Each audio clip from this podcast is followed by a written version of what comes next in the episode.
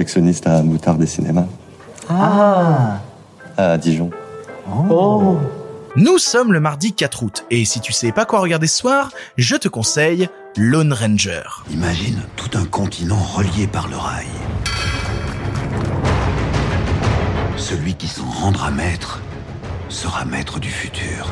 Face à un tel pouvoir, les empereurs et les rois passeront pour des idiots. Vous avez un problème avec les Indiens. C'est drôle Très drôle. On n'accomplit rien sans sacrifice. On peut éviter la guerre. Arrêtez ce train. Rien ne peut l'arrêter. Vous le savez très bien. Si ces hommes représentent la loi, je préfère être hors la loi. Le mardi, c'est le jour où je te parle de films pour toute la famille, pour petits et grands. Et quoi de mieux que de te parler d'un film injustement critiqué pendant des années, à savoir donc Lone Ranger, sous-titré en France, Naissance d'un héros. Normalement, tu connais le mec qui a réalisé le long métrage Lone Ranger, puisqu'il s'agit de Gore Verbinski, qui juste avant de faire Lone Ranger, venait de sortir une trilogie qui a rapporté beaucoup trop d'argent au cinéma américain, à savoir Pirates des Caraïbes 1, 2, 3. Je pense qu'un jour je te reparlerai de Pirates des Caraïbes, c'est pas une priorité, mais un jour je reparlerai. Puis de toute manière, Gore Verbinski, il a réalisé les seuls Pirates des Caraïbes, il y en a pas après. Il y en a pas après. Euh, le 4-5, ça n'existe pas. Bref, Lone Ranger, c'est la nouvelle tentative de Gore Verbinski de partir vers un autre style après avoir écumé euh, les mers avec ses Pirates des Caraïbes. Et il décide de faire un gros gros gros hommage au western. En fait, à la base, Lone Ranger, c'est un personnage qui vient de la radio, d'une série feuilleton radio qui a été très très très connue ensuite et développée à la télévision aux États-Unis, un peu moins en France, mais ça fait vraiment partie de la pop culture américaine. Le personnage de Lone Ranger, ce type masqué avec euh, son camarade indien Tonto et ils vont casser des bouches joyeusement ensemble. Le truc c'est que comme je te dis quand le film est sorti, il s'est fait déboîter la tronche.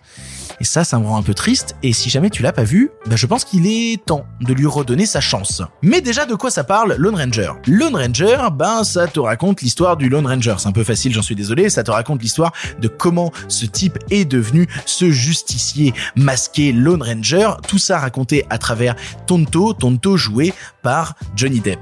Ah oui, et euh, si tu aimes bien ce genre de, de euh, Lone Ranger, il est joué par Armie Hammer.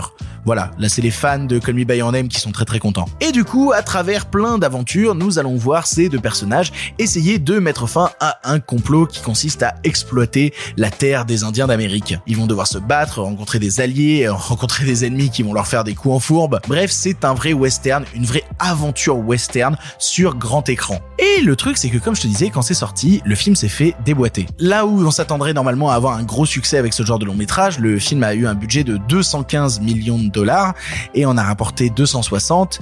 Oui, c'est un peu plus que prévu, mais c'est pas assez pour une grosse boîte comme Disney. Et c'est dommage parce que Gore Verbinski met à l'intérieur de ce long métrage là tout son amour du western. Il fait notamment référence plusieurs fois à certains films très connus du genre. C'est un film de passionné qui se veut passionnant, mais qui a pas trouvé son public et ça, ça m'embête beaucoup. En fait, pendant des années, on a eu une vraie culture des blockbusters d'été, ces films qu'on allait justement voir l'été, qui coûtaient énormément d'argent et qui permettaient de faire rentrer beaucoup d'argent dans les caisses des grosses majors. Le truc, c'est que ça fait plusieurs années et ça a un petit peu commencé avec Lone Ranger, cette disparition des blockbusters d'été, cette disparition de l'habitude qu'avaient les gens d'aller voir ces gros films-là l'été. On va avoir l'habitude, par exemple, maintenant de sortir ces gros blockbusters plutôt en décembre, plutôt en avril-mai, mais rarement l'été parce que la période est devenue trop incertaine. Et le moment où elle est devenue incertaine, c'est avec Lone Ranger. C'est le moment où les gens ont commencé à bouder ces gros blockbusters d'été qui ressemblaient à des machines trop calibrées. Ce qui n'est pas le cas de Lone Ranger, c'est pas une machine calibrée, c'est un vrai produit de du western qui cherche à faire son propre hommage à ce genre qu'il qu'il a vu grandir et qui lui a donné ce goût de créer de l'aventure sur pellicule. Et c'est dommage que ce film se soit planté.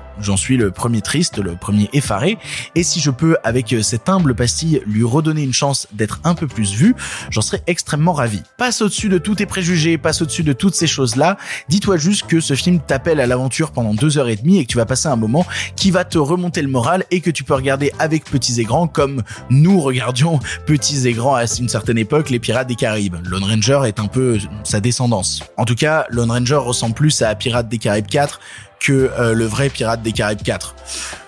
Rien que pour ça, c'est déjà agréable. Pour ton information, le film est disponible en location chez Orange, VOD MyTF1, Canal VOD, Bbox VOD, Rakuten TV, mais aussi bien évidemment sur Disney+.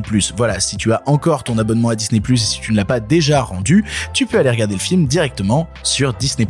Voilà, tu n'as maintenant plus d'excuses, tu sais quoi voir ou revoir ce soir, et si cela ne te suffit pas, rendez-vous demain pour un nouveau film.